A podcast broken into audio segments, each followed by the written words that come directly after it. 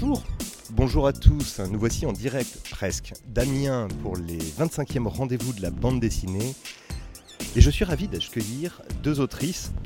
Je me suis fait taper sur les doigts tout à l'heure. Le terme est significatif. Honor Millot, euh, qui avait publié Il fallait que je vous dise un, un récit sur l'avortement, si je dois le dire un peu à la hache, euh, mais qui était fait. particulièrement poignant. Et Juliette Boutan, Bonjour.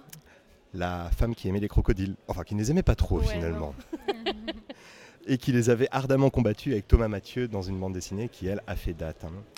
Euh, Vous êtes toutes les deux réunies puisqu'il y a une exposition, pas tout à fait à votre gloire, mais qui s'appelle Libre avec un point d'interrogation et interroge la place des autrices et plus globalement des femmes dans la société et ce sexisme un peu latent qu'on retrouve et qui a encore besoin d'être exposé comme vous l'avez au demeurant exposé dans vos livres. Première question piège. Prendre part à cette exposition, qu'est-ce que ça représente pour vous? Moi, c'était. euh, en fait, j'ai- fait av- avec euh, des étudiantes et des étudiants. euh, j'ai pris part à cette exposition avant, en, en travaillant avec eux en fait sur la question du consentement et on a beaucoup échangé. Il y a eu une sélection aussi de mes planches de, qui fait partie du livre que j'ai édité aux éditions Casterman. Et euh, c'était important parce que en fait, euh, c'est une question qui se pose beaucoup euh, quand on est dans n'importe quel milieu, en fait, dans la rue ou euh, chez soi, euh, avec ses proches, euh, quand on va chez le médecin, etc.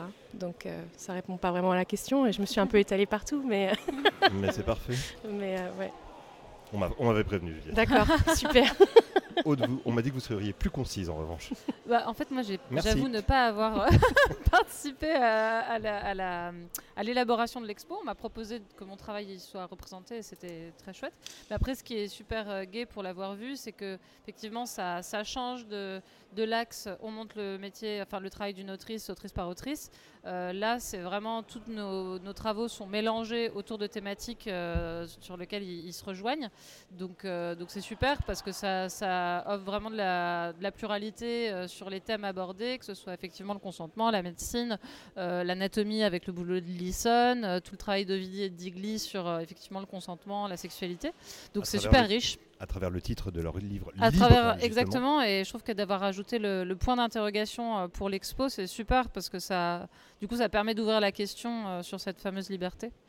Alors, l'exposition est à découvrir à, à la Lalle Fraissinet à Amiens. Il y a un livret d'exposition qui l'accompagne, qui permet de- d'explorer, d'aller un peu plus loin. Avant d'y revenir, euh, l'une des questions que pose cette exposition, c'est de savoir si les femmes sont libres. Alors, on s'est promis tous les trois de ne pas vous assommer avec un traité de philosophie, mais il n'empêche, être libre, pour savoir si on l'est ou non, il faut encore pouvoir le définir. Votre notion de la liberté et, et la réponse à cette question, quelle est-elle? Bah, Aude Moi, je trouve que c'est que la première étape, c'est de se rendre compte de l'inverse, de à quel endroit on l'est pas. Euh, et c'est parfois super euh, compliqué euh, de prendre conscience de systèmes oppressifs dans lesquels on se trouve, parce qu'on les a souvent posés comme acquis. Donc c'est vrai que moi, là, les deux livres que j'ai faits, ils traitent plus de la médecine et du rapport soignant-soigné. Et, et je vois qu'il y a vraiment un gros syndrome de Stockholm dans le rapport aux soignants, où on ne se rend pas compte de là où euh, il y a des attitudes qui ne sont pas légitimes. Et même quand on le fait remarquer à des soignants ou soignantes, ils sont dans la résistance de mais non, moi je suis pas un agresseur. Euh, mais quand on le fait remarquer aux patientes, c'est pareil. Elles disent mais non, mais ça va, c'est le médecin, alors il a le droit. Et en fait, se mettre en face d'un système oppressif dont on fait partie, c'est la première étape pour, euh, pour réinventer ça. Mais déjà, il faut réussir à faire ce premier pas qui est parfois très dur. Quoi. Surtout quand, euh, en fait, on, on nous explique euh, depuis toujours qu'on est libre, en fait. Enfin, c'est vraiment un truc de qu'on nous rabâche, euh, qu'il y a une égalité, que ça y est. euh, Enfin, il y a ce truc de. Euh, C'était il y a longtemps, euh, donc maintenant qu'on a le droit de, de vote et d'avortement, tout est, tout est, Tout est acquis. tout est acquis. Alors, et en fait, c'est vraiment ça, c'est très juste euh, ce que dit Aude, c'est vraiment ce truc de.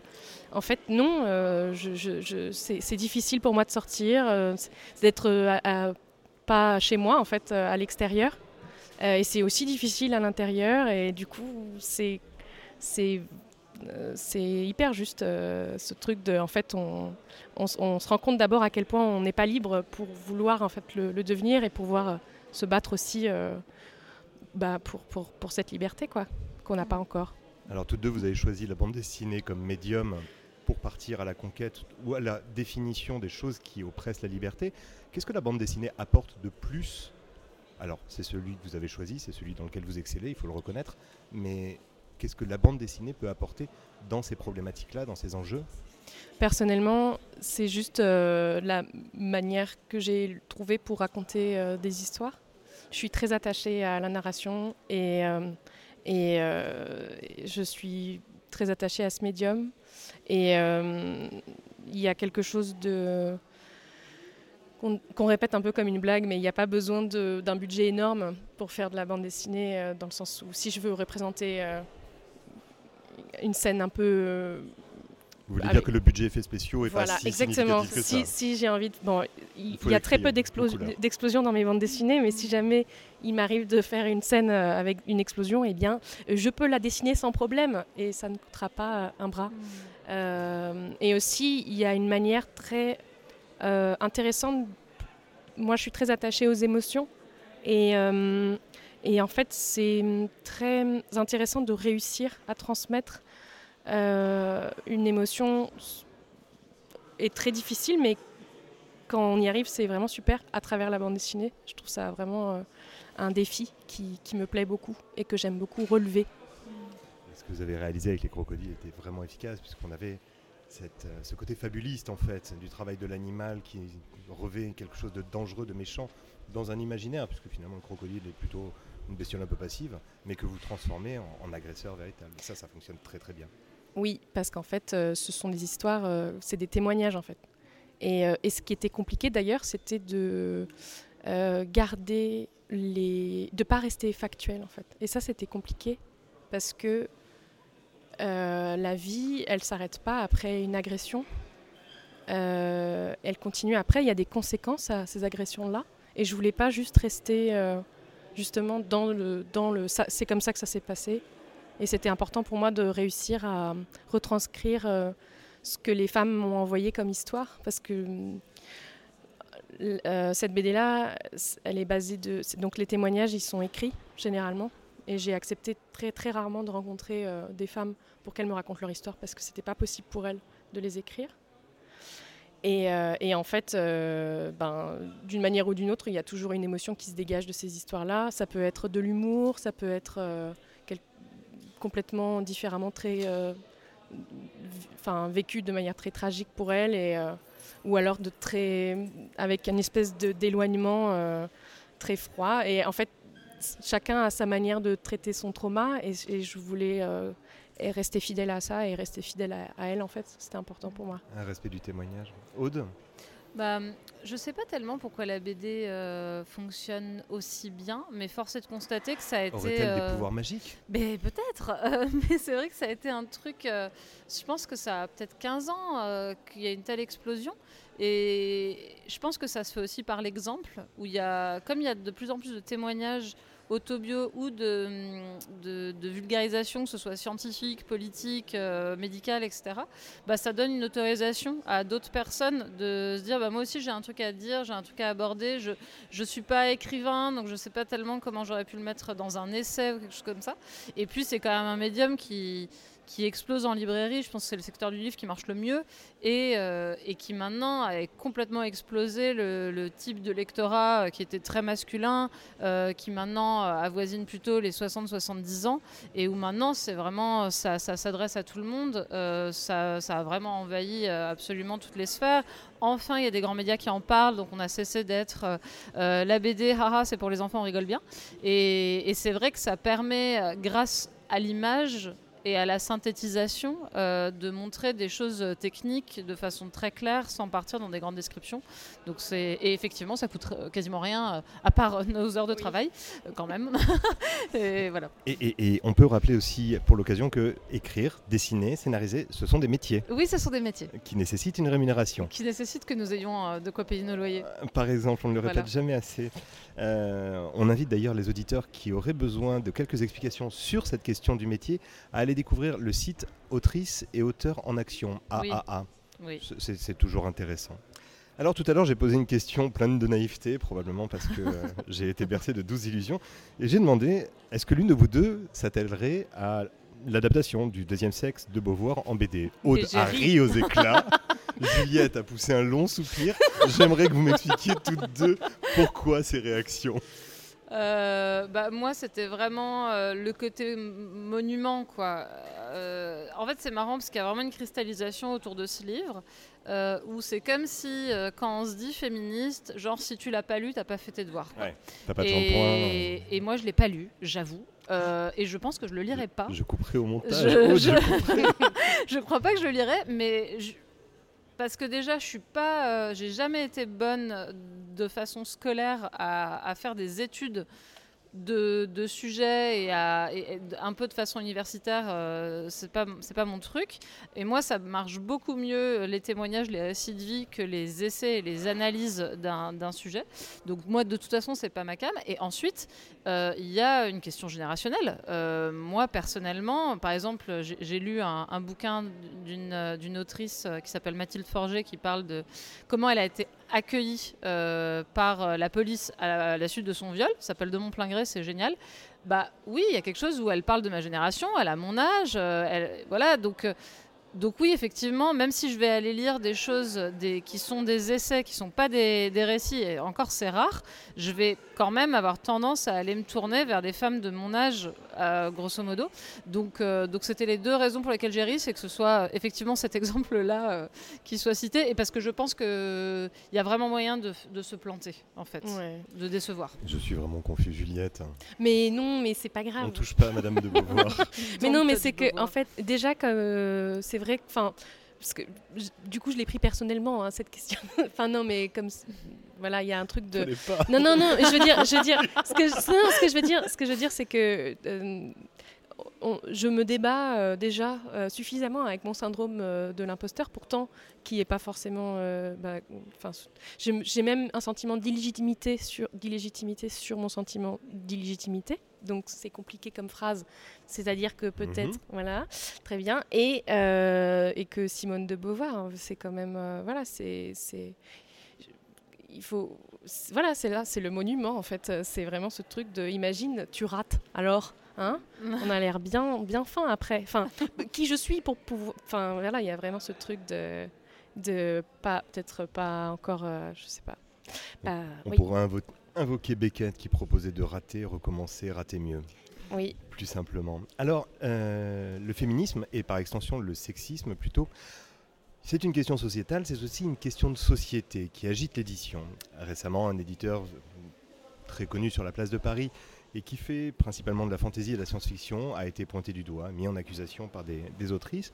Il y a eu dans la bande dessinée deux collectifs, Paytabule, il y a voilà quelques années, et puis le collectif créatrice de BD contre le sexisme, un un site internet à consulter bdégalité.org.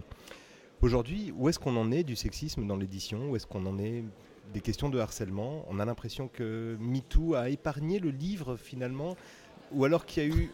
oh, oh, Il y a peu de grands noms qui sont La- sortis, en tout Oui, cas, oui, c'est ce que je veux dire. Il n'y a pas eu de telles révélations Ouais. que Weinstein. Qu'est-ce qui se passe dans l'édition? Ben moi, je pense que c'est surtout qu'en France, on a raté euh, la- le coche avec MeToo. Et qu'en fait, on n'est pas encore, on est encore en train de, il y a encore en fait euh, beaucoup de milieux qui restent à dénoncer. Et, euh, et, et en fait, il y a énormément d'agresseurs et de, et de- de- de- d'auteurs euh, qui, jouissent encore de leurs privilèges euh, au milieu de la bande dessinée, notamment dans l'édition, dans le milieu du, livre également. Et, euh, et je pense que c'est juste que c'est pas encore arrivé et que c'est en train d'arriver au compte-gouttes. Euh, Il y a des jeunes femmes qui grandissent et qui deviennent des autrices et qui commencent à avoir plus de poids et qui, vont avoir une vraie place pour pouvoir s'exprimer sans être menacées par des éditeurs et tout ça. Euh, mais euh, mais euh, pour moi, c'est encore euh, c'est en train de se faire en fait. Et en, en fait, c'est que le début. Et je pense qu'il y a un, il y a que- qu'on est un peu en retard je Hmm. pense. Il n'y a pas de vraies conséquences sur les, enfin, sur les, sur les gens qui ont été euh, dénoncés. Pour l'instant, euh, je ne sais pas de ce qu'il en est pour euh, cet éditeur-là, mais euh, Pour l'instant, ni plainte, je ni, pense que c'est ni que le recours début. juridique. pour, euh, pour ma part. Mais après, hors, Aude de, hors des cas d'agression, euh, c'est plus tentaculaire que ça. euh, le problème du sexisme dans, dans l'édition, dans la BD, mais qui, qui est pas euh, pire ou, moins bien qu'un autre milieu.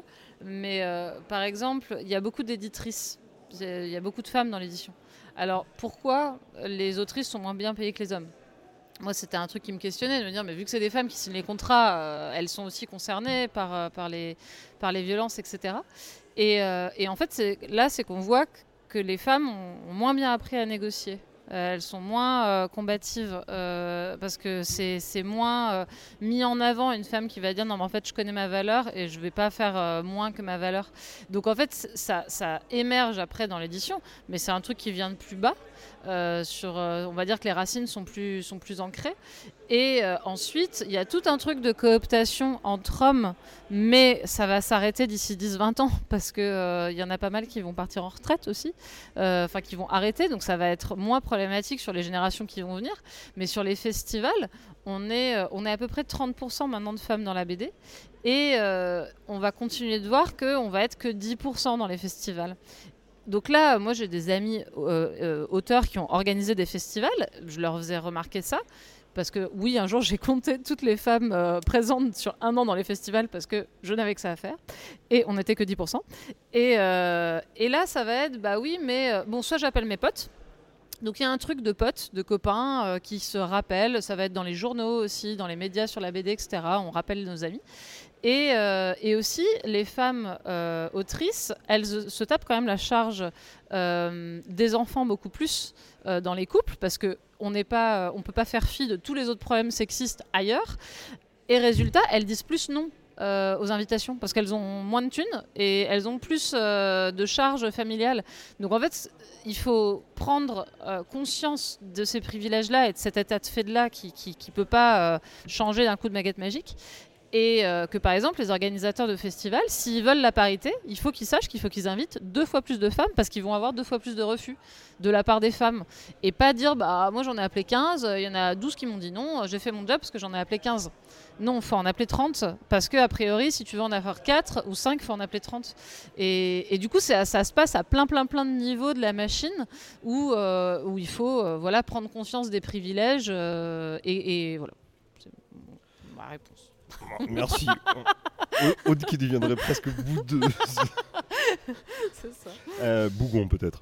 Euh, en tout cas, le- alors cette, cette remarque me, me ramène moi au livret qui accompagne l'exposition, je rappelle, libre à, à la halle Fraissinet. Dans ce livret, il y a des QCM. Oh là là. Mesdames, je ne résiste pas. Allez, Euh, il y a 9 questions. J'ai fait 7 erreurs. Oh, Ah, je ne vous lirai pas les 9, encore que on pourrait. Je vous donnerai juste les 3 sur lesquels je me suis lamentablement Oh non, planté. ça c'est Ouais. ouais. Ah, c'est dur. Hein. Ben oui, mais le, féminisme. Allez. Ah, je l'ai pris plein fouet, moi. Depuis notre plus jeune âge, nous entendons que le masculin l'emporte sur le féminin. Est-ce que cela a toujours été le cas? Non Merci, Aude. Donc on C'est élimine, pas- C'était un QCM ou un test de rapidité là? Bon, on élimine la réponse A qui était oui. On aborde la réponse B. Non, c'est une réforme qui date de Ah pardon, 1990. oui, excuse-moi. Réponse C. Non, avant le milieu du XVIIe siècle, l'accord se faisait selon le sens ou, la plupart du temps, selon la proximité du mot, soit le dernier mot dans la phrase avant le dit accord. Bah, Juliette, je te laisse du Bah, coup. du je- coup, ça- la dernière, non? Bah oui, c'est ça. Oui, c'est Bah ça. oui. Moi, je pensais que c'était la C'est réforme de Richelieu l'orthographe. qui a. Enfin, il me semble hein, que c'était. c'est- C'est pareil, à mon avis, c'est comme euh, autrice. euh, Oui, oui, qui, Qui a saute- qui a sauté, oui. Mmh. euh, c'est- à Parce mon avis, je pense que que, que c'était pas époque. Pour une femme qu'elle soit. Autre Autre- chose, autre que, chose que- Je ne sais pas. Deuxième question sur laquelle je me suis planté, celle-là est beaucoup plus drôle. Le clitoris est composé de combien de terminaisons nerveuses? Réponse A 8000, réponse B 2. Alors là, réponse C 1100. 1100. Bah non, C'est 8000. pas ça? 8000. Mince Ah Bah alors 1100 c'est 8000. Ah oui, 1100 c'est moins que 8000. Oui, Eh, je fais de la oui, eh. Non, mais- Oui, je suis Oui, oui. dyscalculique donc forcément j'y arrive pas. Oui, Non, On ça, t'accorde le point alors. merci. Et la dernière, juste pour s'amuser, en quelle année euh, l'abrogation de la loi de 1800 interdisant les femmes de porter des pantalons a été effectuée C'était il y a vraiment pas longtemps. janvier, 10 euh, pardon, janvier 2013, octobre 1945, septembre 1995. 2013 ça serait dingue. 2013. Je crois que c'est Et 2013. 2013, putain, c'est Ouais. dingue. Oui. Ouais. Bah en fait, c'est-à-dire c'était pas une, mé- une méga priorité à abroger. On peut le comprendre, mais Voilà. tout de même. Mais Il y a eu donc une loi interdisant aux femmes ça. de porter Oui, des oui, bah oui, oui. Nous Ouais. sommes actuellement un peu euh, rebelles. Ouais. Et allez, bah non, c'est bon. Non, c'est bon. 2021. Depuis 2013, on est bon. Ah bah oui, depuis, depuis 2013, vous êtes dans les clous. Ok. oui, c'est bon. Bien, on conclura avec Madame Simone Veil qui disait On ne naît pas femme, on le devient. Je vous souhaite une excellente fin de journée, une très bonne continuation à Amiens. Merci beaucoup de votre présence Merci et de vos réponses. Merci. Merci. Bonne fin de journée, au revoir. Au revoir.